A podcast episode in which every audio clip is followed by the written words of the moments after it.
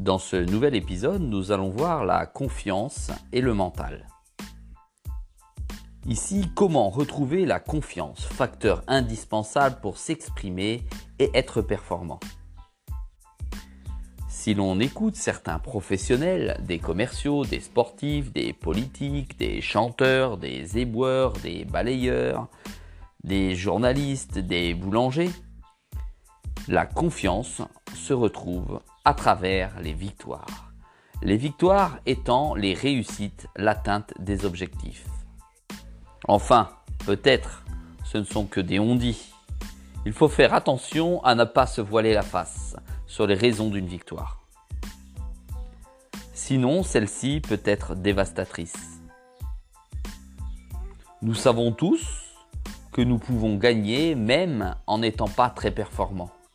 Le problème, c'est que ce n'est pas durable. Du coup, après une défaite, nous perdons confiance. Cela signifie que la notion de confiance n'est pas à réduire au seul résultat. La victoire peut nourrir la confiance, mais il est préférable de construire sa confiance par des certitudes sur le comportement ou les valeurs. La confiance ne doit pas et ne peut dépendre que des résultats. Sinon, elle risque d'être très fragile et fluctuante. La confiance ne peut pas entraîner une baisse d'engagement. La confiance ne doit pas entraîner une baisse d'engagement. La confiance est une conséquence de la construction de son mental.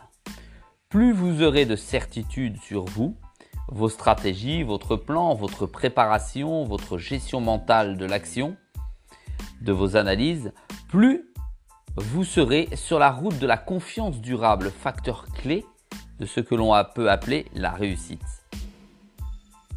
En d'autres termes, ne reliez pas la confiance uniquement au travers de vos résultats. Soyez plus ambitieux, construisez-la pour qu'elle soit pérenne.